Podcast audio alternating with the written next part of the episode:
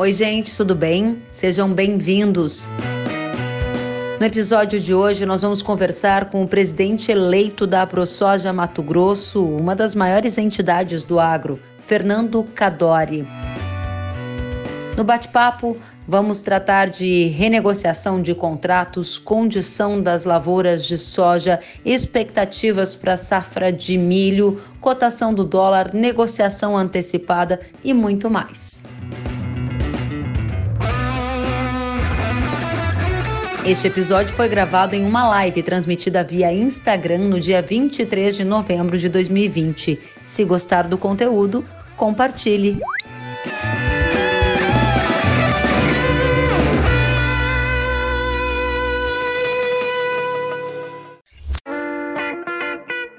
Cadori, boa noite, seja bem-vindo. Boa noite, Kellen, boa noite a todos aí. É um prazer, uma satisfação estar com você tá? Com vocês aí, com seus ouvintes, tá? Estamos à disposição para responder as perguntas que você tiver para nós.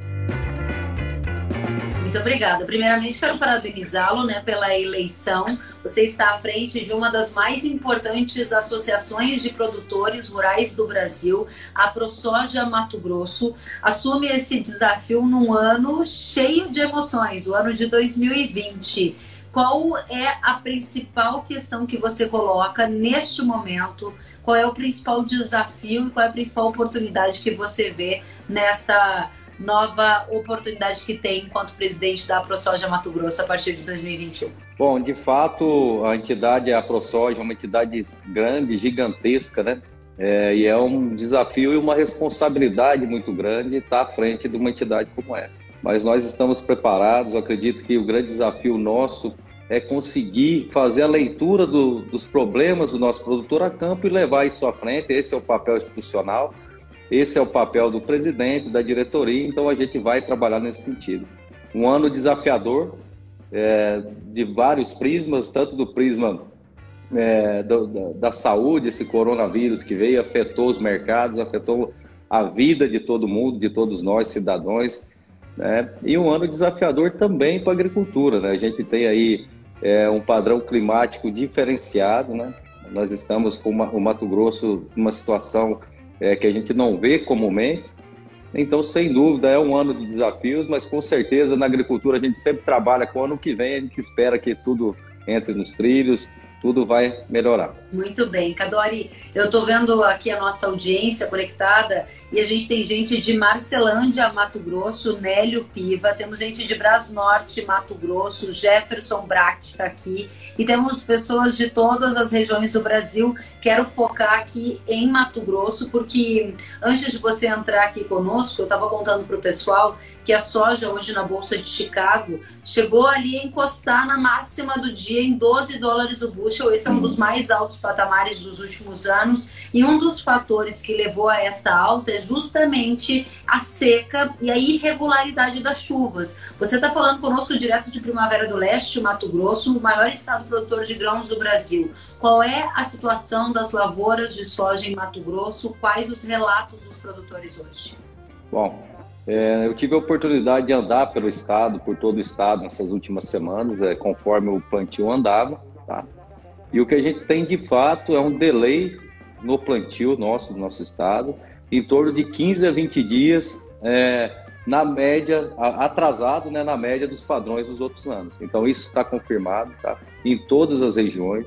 A região oeste, a nossa região oeste, que tradicionalmente recebe primeiro as chuvas, esse ano é, teve atraso nas chuvas e a regularidade das precipitações ainda não, não veio, não chegou. É, dentro do nosso município, que hoje eu falo de Primavera do Leste, nós temos relatos, hoje falando com o Marcos Bravin, que é o presidente do sindicato aqui de Primavera, que a gente ainda não tem regularizado dentro do município, tem lavouras que ainda não estão consolidadas. Então, além de a gente ter esse atraso, que dá para se dizer que é de 15 a 20 dias no plantio, a gente tem essa instabilidade das precipitações, e acredito que elas devem se normalizar agora, afinal já estamos chegando em dezembro, então é o que o produtor espera. Pois é, Cadori, sabe que o pessoal está aqui junto conosco na live fazendo comentários que vão completamente em linha com o que você está trazendo. O Leonardo, é, chileno, disse que está em Tangará da Serra e a situação está feia, tem muito atraso no plantio. Uhum. Está aqui com o Natalino Tomasi também, de Lucas do Rio Verde. Temos o Jackson Gomes, que está aí em Primavera do Leste, assim como você, e muito mais uhum. gente participando da live. Vou pedir que vocês façam os relatos até para a gente entender. Diante deste cenário que você disse, as chuvas não regularizaram, Cadori, dá para falar de uma produtividade média de quanto? Qual é o histórico e o que, que você está prevendo diante do seu conhecimento enquanto produtor? Olha, é, é muito difícil fazer uma previsão. É, primeiro, porque a gente está no desenvolvimento inicial das lavouras, né? É, você citou Tangará, eu tive a oportunidade de rodar a região do Tangará. Eu acompanhei lavouras emergindo há 15 dias atrás e lugares que não haviam sido plantados, na região de São José, ali Diamantino, regiões que tradicionalmente a soja estaria grande. Então é difícil a gente falar em produtividade agora, é muito cedo para isso. Né? É, todos os agricultores, a gente é agricultor, sabe que é, para a gente ter uma noção exata, tem que estar muito mais perto da colheita. E, para ser bem sincero, a previsão exata é depois que está colhido, beneficiado e livre de chuvas na colheita e tudo mais. Eu acredito que, é, falando a opinião pessoal aqui, que é, a gente vai ter um decréscimo em relação ao ano passado. Primeiro, porque a janela de plantio da melhor época já foi perdida, né? então a soja também se adapta a essa janela e expressa as melhores produtividades. Mas se a gente tiver uma regularização do clima é, nos próximos dias aí, provavelmente essa diferença não fique tão aquém do ano passado. Foi uma safra recorde, não dá para esperar a mesma safra do ano passado, apesar de nós termos um aumento, um incremento de área na ordem de 3%, 3 alguma coisinha por cento no nosso estado, conforme o IMEA, a gente espera uma redução da produtividade aí, é, não dá para falar em que ordem. Segundo o IMEA, hoje eles preveem uma redução de 1,8% da produtividade, mas é muito cedo para falar. Pode ser maior, né? pode ser menor, vai depender de como as chuvas, o clima vão se comportar daqui para frente. Importante as informações que você está trazendo, porque você acaba de nos dizer que não dá para garantir que haverá uma produtividade menor. Houve atraso na implantação, na implantação da safra, agora já tem 98% plantado, ou seja, o pessoal acelerou, conseguiu. Sim superar a média histórica, né, Cadori? E você ainda questiona se haverá condição para uma safra recorde em função da seca. Dado este cenário, eu sei que tem produtores já preocupados em não entregar a soja que é agora do contrato de janeiro. Você uhum. acha que esses casos são isolados ou vai ter muita gente com atraso? Quando que vão entrar as primeiras sojas aí de Mato Grosso?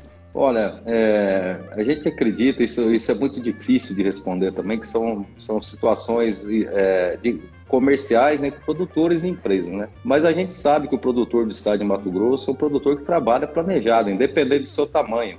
Né? É, e para ele fazer as vendas de janeiro, muito provavelmente, ou ele é, tem a certeza que vai plantar, ou, ou da, da, do, da variedade, do ciclo que ele vai colocar, né? Então a gente acredita que, que se houver alguns casos, serão casos isolados, obviamente, e que tem que ser tratado na particularidade deles, é, entre empresa e produtor. É, é, falando como entidade, a nossa entidade é legalista e deve ser, né? Então, os contratos que foram feitos têm que ser cumpridos. Obviamente que as exceções têm que ser tratadas com exceções.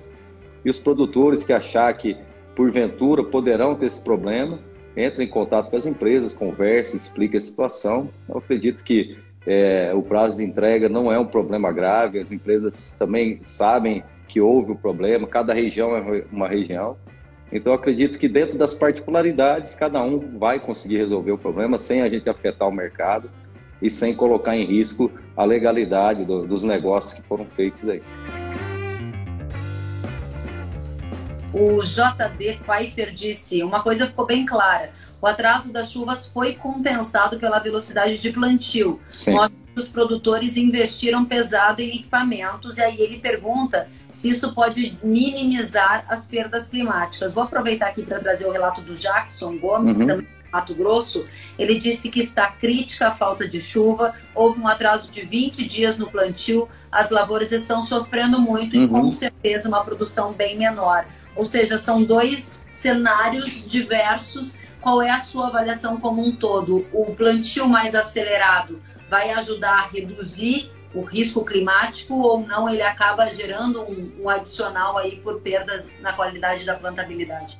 Veja bem, são dois pontos aí. A velocidade de plantio do Estado hoje no país é muito grande. A gente teve um avanço nos últimos 20 anos que não aconteceu em um século. É, vou fazer um relato aqui. Eu estava em Sorriso alguns dias atrás. E, aí nós, é, e o dia que eu estava lá, estava faltando chuva, já era meados de, de outubro, quase final de outubro. E o plantio estava estacionado em 13% ou 15%. Não me lembro ao certo. Peguei os dados com o Sindicato de Sorriso, com o presidente Silvano Filipeto, lá de Sorriso. Uma semana depois, nós retornamos. É, aí, por curiosidade, eu perguntei como que avançou o plantio nessa semana. De 13% tinha passado para 58%. E a gente sabe que Sorriso é o município, o maior município em área do mundo, dá para se dizer hoje. Então, para você ter uma ideia. Com relação a se, se essa, essa velocidade de plantio pode ser benéfica ou não, vai depender muito de como o clima vai se comportar. Eu explico por quê. Vamos supor que a gente pegue um veranico aí de dezembro a janeiro é, na, na, na, fase crítica aí, é, nos primeiros dias de janeiro, final de janeiro, onde a gente vai estar no reprodutivo, enchimento de grão, você pode ter uma perda mais concentrada também, ou um ganho mais concentrado. Então, também vai depender de como vai ser a estabilização do nosso clima para frente. Né? É, não dá para deixar de relatar também que, obviamente, se você planta com mais velocidade, você também, a sua colheita vai ficar mais concentrada. Então, é, é, um risco que, que a gente corre, e, eu não sou diferente de, de nenhum produtor, a gente também plantou rápido esse ano, e a gente vai ter uma colheita concentrada. A única coisa que dá para afirmar agora é que a colheita vai ser concentrada. Em relação a se vai ser bom ou ruim, eu acho que também não dá para falar sem saber como o clima vai se comportar. Muito importante isso que você traz, né? É uma característica comum entre boa parte dos produtores que vai gerar uma concentração também na colheita. Agora, Gadori, tem um ponto que a gente passou e eu gostaria de retomar, que é justamente essa relação dos produtores com as tradings. E por que eu estou voltando nesse ponto? Você deixou muito clara a posição da ProSoja Mato Grosso. A ProSoja é legalista e ela orienta que os produtores cumpram aquilo que se comprometeram, ou seja, orienta o cumprimento dos contratos da forma como foi feito. E a minha questão ela vem de um cenário em que eu conversei com o presidente da Biov, André Nassar que me disse que as tradings receberam um volume atípico de notificação extrajudicial tratando da intenção de renegociar os contratos. Segundo André Nassar, um dos principais argumentos é o preço. Teve gente que fechou a soja com 80 e hoje a soja está valendo 160. E aí ele dizia que havia um movimento, ainda pequeno, de alguns advogados incentivando a prática de tentar judicializar a questão. É um fato, na sua visão, isso está acontecendo? Qual é o tamanho desta situação? Não, não é um fato. É, com toda certeza isso não é um fato. Inclusive, eu, eu, eu acho que não é certa a maneira de se tratar dessa maneira, trazendo exemplos é, que são minoria generalizando. A gente sabe que a grande maioria dos nossos produtores é, honram os seus compromissos, sempre honraram, até nas dificuldades, nas secas que a gente teve. 2016 foi um exemplo, a gente teve a nossa safrinha dizimada e os nossos produtores cumpriram. Eu acho que não pode se generalizar, tá? E como eu disse aqui, é, fazer um alarme antes de acontecer não é bom para nenhuma das partes, nem para o nosso produtor, que, como eu disse, na grande maioria é, cumpre as suas obrigações, e nem para as empresas também. Como eu disse aqui, a, as, as exceções têm que ser tratadas como, como exceções entre as partes, que é o produtor e as empresas. Agora, generalizar, isso é, eu, nós não concordamos, a nossa visão institucional, e a gente é, tem uma capilaridade muito grande. Você sabe que a gente está presente é, em 25 núcleos oficiais, mais os núcleos agregados do nosso estado, e não é o que a gente vê de fato no campo, essa, esse relato que, que a Biov faz. Muito bem. O Iturivan pergunta: fizemos replantio da soja. Como ficam os contratos? Houve um percentual muito grande de replantio em Mato Grosso nesse ano. Como é que está a situação dos produtores? Eles te relataram alguma coisa? O que, que você tem observado no sentido da pergunta do Iturivan? É, é, houve, mas não, não é um número expressivo dentro do, do, do, do estado, né? Até porque muitos produtores, quando tem a lavoura que não está bem instalada, é, se ela tiver de uma, de uma, maneira mediana acima, muitos optam por deixar a lavoura, pensando na janela do milho safrinha, né? Então a gente teve problemas sim relacionados à qualidade de semente, tá? Isso a gente teve muitos, inúmeros relatos, tá? E os problemas de replante eles estão mais atrelados à qualidade de semente é, do que propriamente ao clima, porque uma semente que não tem uma qualidade boa, ela não vai aguentar um período de adversidade, seja uma seca, seja uma chuva mais pesada em cima ali de um plantio no seco, que teve regiões que, em muitos lugares acontece isso, o produtor planta, dá uma chuva de 20, 30 milímetros num intervalo rápido, cria uma, uma casca ali e o impedimento físico acontece, as sementes com baixo vigor não têm a mesma potencial de germinar, de emergir do que uma semente de boa qualidade. Então, a, a maioria dos relatos que nós recebemos está atrelado a isso. Muito bem. O Jefferson Brack, não sei se eu acertei teu sobrenome, Jefferson, disse: acredito que os contratos serão cumpridos. Aí tem mais uma pergunta aqui do Pfeiffer, ele diz: neste caso dos contratos, uma vez que se pague a multa contratual, fica cumprido o contrato? Aí é só fazer a conta e ver qual a multa que está na cláusula. Essa pergunta dele é bastante interessante, Cadore, porque eu tenho ouvido muita gente fazendo algumas especulações sobre alternativas para tentar impedir a perda do valor atual da safra de soja. Você tem ouvido alguma coisa nesse sentido? Desculpa eu voltar no tema, mas é um tema que a nossa audiência claro. está questionando. Como eu disse, é, não, a gente não, não é um assunto recorrente no Estado, até porque, como eu disse, o produtor ele cumpre os contratos que ele fez, ele trabalhou redeado. Obviamente, os preços mudaram muito, a gente perdeu a referência dos patamares de preço, não só no Mato Grosso, como no Brasil. O que era bom há algum tempo já não é mais, o que parecia é, que atendia já não atende mais. Porém, é um padrão que a gente está vivendo agora no momento. Então, o produtor, quando ele fez o contrato lá atrás, aquele contrato atendia ele. E claro que quando a gente vai sentar fazer a conta, ninguém quer perder, ninguém quer. Porém, o que está feito, foi feito. E eu tenho certeza que o nosso produtor só não vai cumprir um contrato se ele não produzir, é como aconteceu em eventos climáticos. Por isso que eu acho que esse assunto é, ele deve ser tratado mais à frente entre as partes aí, para não polemizar, para não colocar todos do mesmo saco, para não deixar uma minoria é, responder pela grande maioria que trabalha correto, que trabalha é, dentro das dificuldades do campo, de acertar preço, de depender de chuva, que não são, vari... são variáveis que estão além do controle de nós produtores. E o preço dá para se dizer que nesses últimos, nesses últimos tempos eles também ficaram uma variável além do nosso controle, porque são patamares não praticados antes que quando a gente converte, ele tem a ver com, a, com, com o dólar, tem a ver com, com demanda, enfim, foram vários fatores juntos que fizeram nós perdermos a referência. Eu costumo dizer que é como se vendar o produtor e ele não saber mais o que é bom e o que é ruim, e é, e é claro que isso é, deixa qualquer um numa situação é, que não é confortável. Muito bem, quero aqui trazer os comentários da nossa audiência. O Luiz Zasso disse: quem não cumprir contratos vai para a lista negra das tradings. O Jackson Gomes está dizendo: os contratos serão cumpridos porque vamos ter uma produção menor, mas a alta do valor vai compensar.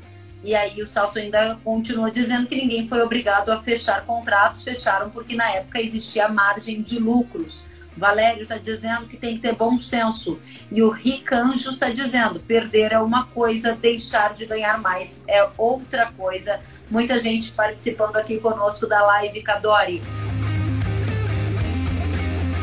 Vamos adiante então. Você falou sobre a rapidez com qual as coisas estão mudando. Antes tinha-se um padrão de preço, de repente o padrão não é mais aquele, o padrão de custo também mudou o dólar foi para próximo de 6 e aí cai num dia, sobe no outro. Como é que faz para o produtor ter sustentabilidade econômica num ambiente de tanta volatilidade? Quais são os erros que não se pode cometer e que você está atento a isso nas conversas com os produtores de Mato Grosso? Primeiro que é muito difícil, porque o produtor é tomador de custo, ele não margeia o produto dele. Né? Então ele, ele toma custo e não sabe quando vai vender. É, sem contar a variabilidade climática por si só, a classe já, já é uma classe diferenciada que fica à mercê, à margem de toda essa variação. É, o que a gente sabe, tem de real, é que os insumos acompanham essa alta dos produtos também. Então muita gente pensa, ah, mas a rentabilidade do produtor vai aumentar, ah, mas o preço está alto, o produtor está aumentando. Nessa safra, para você ter uma ideia, falando tanto de soja, milho, essa safra 19, 20, 19 20 para soja e 20 para milho, muito pouco, o percentual da, da safra dos produtores, os que conseguiram alcançar algum preço maior do que o preço médio, é muito pequeno. A grande maioria do produtor do nosso estado de Mato Grosso vendeu milho de 20 reais até 30, 35. Quem não vendeu foi quem colheu um pouquinho a mais, quem está um pouco mais capitalizado, que representa uma minoria dentro disso. E a soja não foi diferente, não só na safra 19 e 20, como na 20 e 21, que é o tema que a gente está falando agora. O que a gente sabe é que tem um aumento dos custos, máquina agrícola é um exemplo disso, a gente tem altas é, enormes, crescentes e constantes no cenário de maquinário agrícola, é, fertilizantes, é, teve alguns negócios é, para safras futuras, mas a gente sabe que o preço sobe junto. É, os químicos que, que são dolarizados, então a gente tem uma alta em toda a cadeia produtiva. E a velocidade da adequação dessa alta, ela não é a mesma velocidade que os preços se volatilizam no nosso mercado, tanto para alta tanto, quanto para baixo. Então, é, para responder efetivamente sua pergunta, é, e aí eu falo uma opinião pessoal, eu acredito que o produtor tenha que se livrar do risco em primeiro lugar, é, travando seus custos e cada situação é uma situação. É, quem tiver mais capitalizado pode especular com a margem, quem não tiver não é aconselhável que faça isso, porém o custo eu acho que independente da situação ele deve sim sempre ser travado e redeado para não ter surpresa futura. E trabalhar com cautela, né? É, realmente é um ambiente bastante dinâmico, né? Aqui na nossas, nos comentários da audiência, eu vi há pouco um comentário do pessoal dizendo, o Leonardo dizendo, das vendas para 2021 e 2022. Esses contratos já estão sendo fechados. E aí, Sim. na sequência, Cadori, o Rodinei falou a agricultura de precisão é uma ferramenta ainda pouca usada pelo agricultor. Seria uma forma de otimizar os recursos, dado que a margem, falando de uma maneira mais generalista, aumentou, aumentou também o apetite por investir. Onde este agricultor está investindo e se muita gente de fato já fechou negócios para 22, né? Porque a gente está falando de duas safras à frente. Uhum. Olha, veja bem, o nosso agricultor no Brasil hoje, especialmente no Mato Grosso, é, eu falo sem medo de errar, que é um dos agricultores mais tecnificados do mundo. Hoje, eu, sem dúvida nenhuma, a gente está é, é, até à frente dos Estados Unidos, tá? A gente tem a oportunidade de visitar frequentemente lá. É, eu acho que o, o, investimento em máquina é alto já hoje. É o que a gente tem que pensar, é a gente fazer os investimentos em infraestrutura. Né? Eu estava olhando recentemente, hoje o Arco Norte, a gente já exporta muito mais pelo Arco Norte do que pelos portos do Arco Sul, do Sul, que seria Santos e Paranaguá. Então, a nossa armazenagem é deficitária. Eu acredito que o produtor tem que pensar, e isso foi um tema que, que, que a gente conversou muito durante esses últimos três anos e vamos tocar via entidade, é que o governo federal se atente para isso, né? e que coloque os armazéns que o nosso estado e o nosso país precisa. No Mato Grosso, para você ter uma ideia, nós só temos 50% da capacidade estática do que colhe, e a nossa produção aumenta gradativamente. E do que tem, só 40% é do produtor. Então, eu acredito que isso também é um fator mitigador de risco, porque a partir do momento que você tem onde estocar, você também pode participar um pouquinho mais. Porque quem não tem onde guardar, se vai pagar para o terceiro é caro, é, tem um risco também. Então, acho que a armazenagem, é, na nossa visão, é, é, ela é mais importante no atual cenário do que a própria tecnificação é, em termos de máquina, que hoje já é uma realidade. Tanto é que, é, se você andar no campo hoje, principalmente no Mato Grosso, você vê o que há de ponta no mercado mundial, inclusive em agricultura de precisão, está instalado nos nossos campos hoje já. Muito bem. Você falou sobre o governo entender a importância da armazenagem, Cadori. É, recentemente a gente viu uma série de linhas do Plano Safra, por exemplo, esgotando. E uma delas foi o PCA, que é a linha para construção de armazéns. A gente também viu recentemente é, lideranças do governo que dirigem a Conab falando que não é uma prioridade do governo investir em estoques públicos e que o mercado tem que achar uma maneira de lidar com essa questão. Correto. A pergunta objetiva é: dados os sinais que o governo federal tem dado de que a iniciativa privada tem que andar com as próprias pernas e depender menos do governo, Você acredita que a iniciativa privada consegue dar conta desse desafio da armazenagem e diminuir a dependência do governo? De quais formas? Veja bem, ó, quando eu coloco armazém, eu não me refiro à armazenagem pública, tá? Isso está fora de cogitação, isso não funciona, isso é arcaico. A armazenagem tem que ser a nível de propriedade para o produtor rural. Exato. O que nós precisamos é que o produtor faça seu armazém e tem viabilidade um armazém no estado de Mato Grosso, em qualquer lugar do país. Essa conta existe, é viável, tá? Você imagina quem colhe soja e milho. Essa, porém, tem que ter um crédito, é, eu não digo nem subsidiado, mas que trabalhe em paralelo com a Selic. Nós temos Selic de 2% hoje. É, nós temos que ter. Não, o governo não precisa subsidiar crédito, basta aplicar Selic mais o custo operacional e prestar para o produtor pagar esse armazém que é viável. E como eu falo aqui, em muitos casos ele é muito mais viável com a máquina, porque ele preserva o produtor de uma perca na colheita, ele preserva o, produtor de uma quebra de uma empresa, ele preserva o produtor é, no, no caso de uma guerra comercial. Eu deixo aqui uma, uma questão para os nossos amigos que estão ouvindo aí Imaginem se nós aqui tivéssemos um desacordo comercial como houve entre China e Estados Unidos, uhum. onde os Estados Unidos precisou reter a safra praticamente um ano e cinco meses. Eles têm duas vezes ponto um, duas vezes ponto dois a capacidade estática deles. Nós temos 0,5. Onde a gente ia pôr o produto? Então, eu acho que o governo tem que pensar sim em colocar armazéns suficientes para a nossa produção é, nós temos é, uma produção de praticamente 70 milhões de toneladas no estado de Mato Grosso, com a capacidade estática de 35. Então, é, só para finalizar, para não me alongar muito no, no, no, tema, a FAO recomenda que, no mínimo, um país, para ser soberano na sua produção de alimento, ele tenha 1,2 a, a sua capacidade de estocagem. E volto a falar, frisando aqui, que isso tem que ser da iniciativa privada, sim, tem que ser do produtor rural, mas com crédito obviamente, do governo. Eu, a gente acha e acredita como entidade o governo tem sim que amparar as linhas para armazenagem, tá? E mudar os moldes, desburocratizar, é tirar a questão ambiental, não tem sentido licença ambiental para o armazém, é, que não, não tem nada a ver com o parque ambiental, o armazém, cria uma série de empecilhos aí. É, se você for pensar que uma máquina consome hoje uma máquina grande mil litros de diesel por dia, o armazém não chega nem perto disso do, do ponto de vista ambiental. É importante máquina, mas armazém também. Muito bem, duas perguntas para esse tema para a gente passar para o próximo, que tem mais pergunta da audiência. O Garcia Agro pergunta se no bolso é uma ótima opção para essa questão. Na verdade, ele afirma, quero saber a sua opinião sobre isso. E segundo, como é que estão as taxas de juros cobradas pelas iniciativas privadas, pelos bancos privados aí em Mato Grosso? Como é que o produtor rural está se financiando aí em Mato Grosso? O estado de Mato Grosso hoje, a grande parte do crédito ele vem da iniciativa privada. Trades, empresas.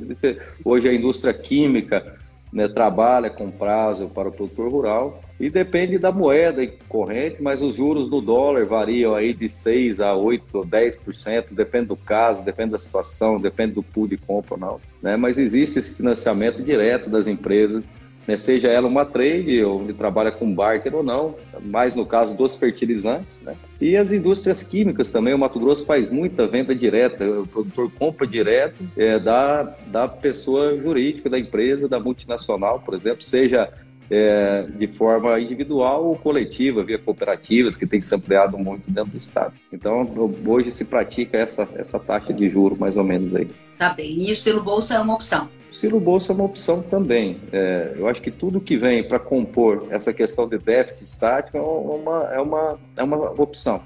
Porém, é, tem que ter a parte estrutural também, a secagem, a classificação e tudo mais. É só com o selo bolsa também, dependendo da situação. No milho funciona muito bem, porém na situação de chuvas em demasia na colheita, né, pode não resolver o problema do produtor. Muito bem, o Cláudio Alfonso está dizendo tem que ter o armazém a nível de fazenda para evitar os gargalos da safra, bem como ter um pessoal qualificado. Hum. Obrigada, Cláudio.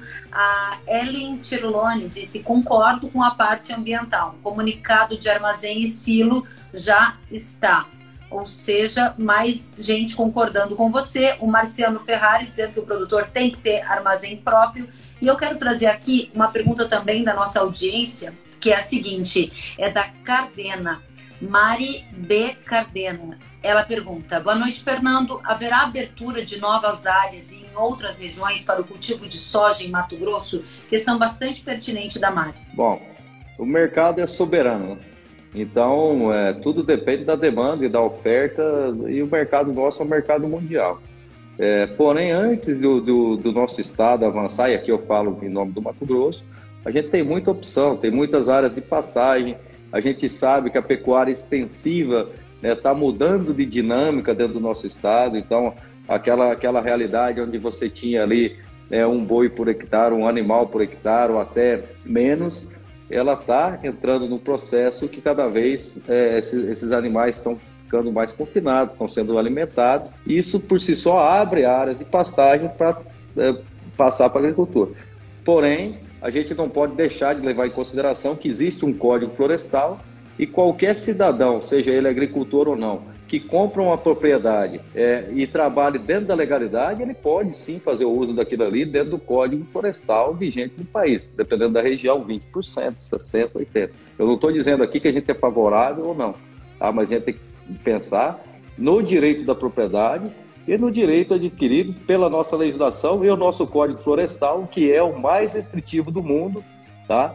E o mais é, bem executado do mundo. O que falta é só o reconhecimento mundial e até nacional. Nós mesmos, como cidadãos, às vezes falhamos em reconhecer e ter orgulho do que a gente produz com tanta sustentabilidade.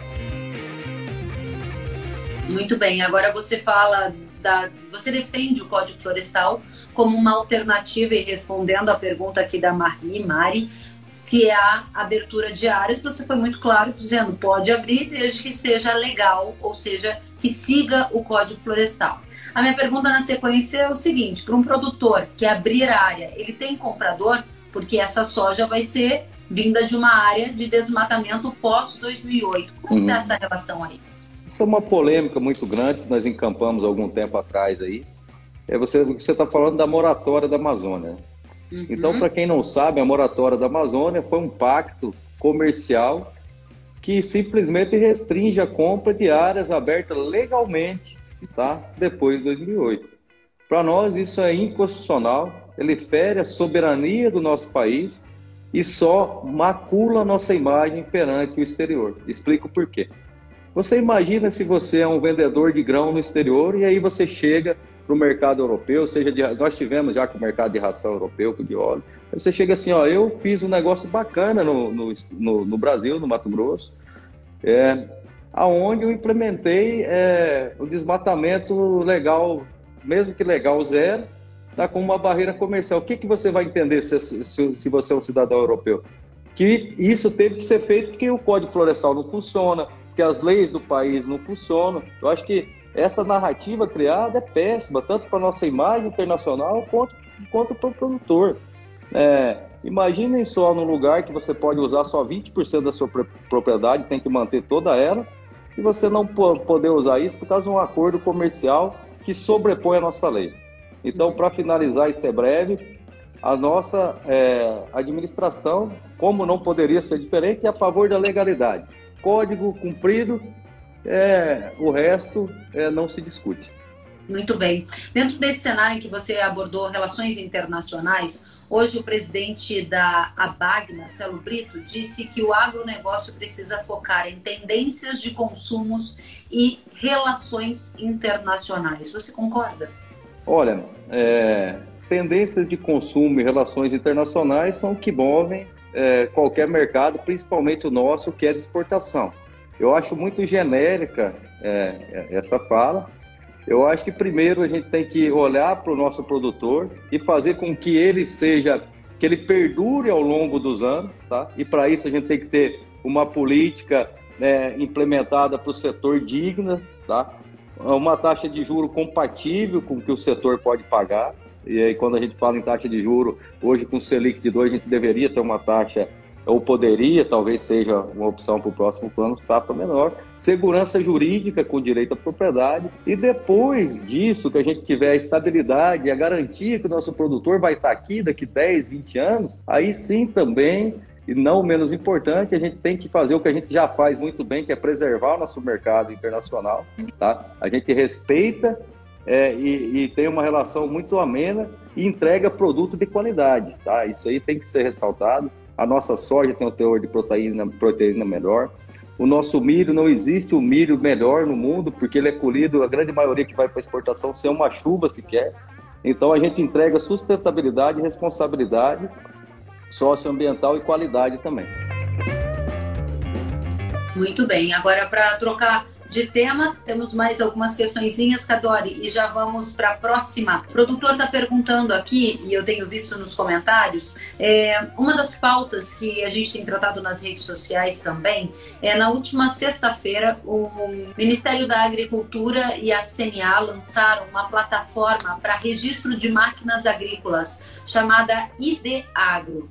Essa plataforma, de acordo com o governo e com a CNA, tem o objetivo de melhorar a rastreabilidade e de até é, impedir algum tipo de roubo, furto, dar mais clareza, principalmente para máquinas que forem transitar nas vias, ou seja, é obrigatório esse registro a partir de 2021. Diante deste cenário, começaram a questionar se este seria o primeiro degrau para a criação do IPVA rural. O que você acha? Bom, é, ainda a gente não conhece é, todo o conteúdo disso, mas uma coisa que você falou dentro da sua pergunta é o que a gente pensa também. É, depende qual vai ser a utilidade disso, a gente pode se posicionar de uma maneira ou de outra. Por quê? É, se for mais um empecilho, mais um, um trâmite burocrático e mais um custo para o nosso setor, obviamente que a gente não vai ser partidário disso. Agora, se o intuito for simplesmente a fiscalização, é, e não ser burocrático, não ter nenhum sistema, nada que, que trave mais toda a burocracia que a gente já tem no nosso setor, aí sim. Por isso que eu digo que tem que ser é, visto de uma maneira mais profunda, temos que consultar a nossa base, como eu disse aqui, o, o meu papel como presidente é, e da minha diretoria não é falar a minha opinião pessoal, e sim consultar o nosso Estado, saber se o nosso produtor está de acordo com isso, para depois ter uma posição um pouco mais concreta, conhecendo e nos posicionando de maneira mais clara a respeito do tema. Muito bem. E me conta o que diz a base sobre a safra de milho, a segunda safra, dado que houve um atraso lá na implementação do plantio da soja, você disse que há um delay, né, um atraso de pelo menos uhum. 15 a 20 dias, o que a base de produtores de Mato Grosso enxerga como o perfil da, do milho segunda safra que ainda vai ser semeado? Veja bem, é, com relação ao milho, a agricultura não se planeja com um mês é, de antecedência, com dois meses, se planeja semestralmente e anualmente. Dito isso, o nosso produtor está com a segunda safra né, comprada, é, então ele se programou para fazer o plantio, porém nós temos um atraso, como eu disse aqui no início, de, de, de 15 a 20 dias de maneira geral no nosso estado. O que, que isso quer dizer? Vai ser semeado o milho, porém é, a garantia de que a gente vai ter uma safra é, como poderia ter no ano plantado dentro da janela, ela já fica comprometida de cara. Então, a gente tem uma situação que vamos plantar é, a segunda safra, talvez a área se mantenha ou até aumente, tá? Porém, é, o que a gente tem de fato e concreto, isso só vai dar para avaliar futuramente, é que esse milho já vai entrar de 15 a 20 dias mais atrasado que os outros anos. Muito bem, o Stefanello Nogueira está concordando com você. Ele disse a segunda safra está altamente comprometida e acrescentou: se estamos com 20 dias de atraso no plantio, automaticamente a safrinha também está atrasada. Boa noite, Tiago. Grande liderança de, de sorriso aí. Tá todo mundo aqui juntinho conosco. Cadori, quero então pedir para você trazer a sua visão final, aquele recado que não pode faltar para nossa audiência. Cobrimos vários temas Ficou faltando um tema-chave na sua avaliação? Se sim, peço para que você o acrescente à nossa conversa.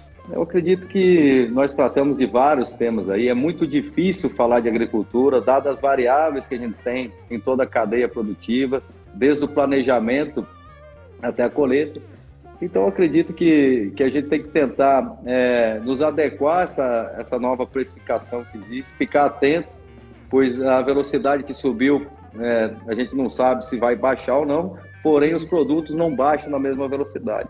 Então, se eu puder aqui né, falar alguma coisa para o nosso amigo produtor, e, aí eu falo pessoalmente, não como entidade, que a gente trabalha é, redeado, principalmente nos cursos, fique atento, né? E vamos trabalhar sempre com cautela no nosso negócio e torcer para que a gente tenha uma estabilização da, das chuvas aí do clima, que isso é a, a coisa mais importante que a gente pode ter nesse momento.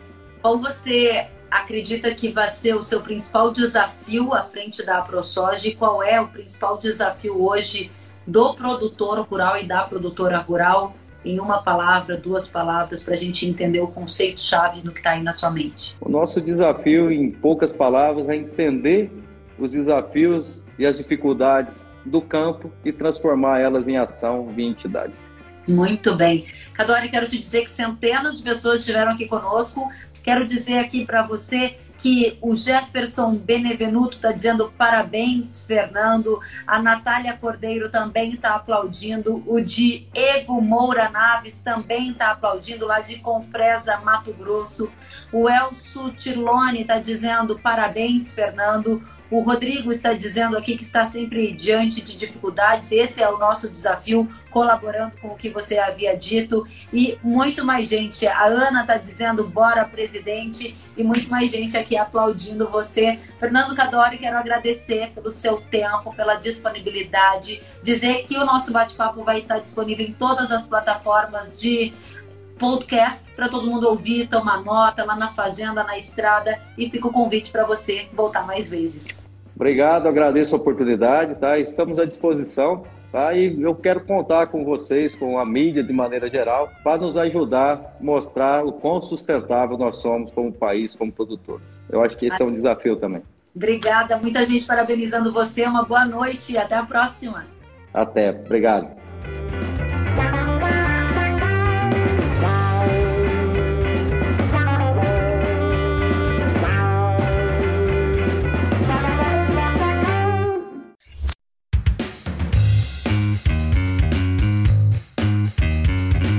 Que bom que você gostou da entrevista e ouviu todo o conteúdo. Se quiser acompanhar as atualizações, siga kellen.severo no Instagram. Até a próxima!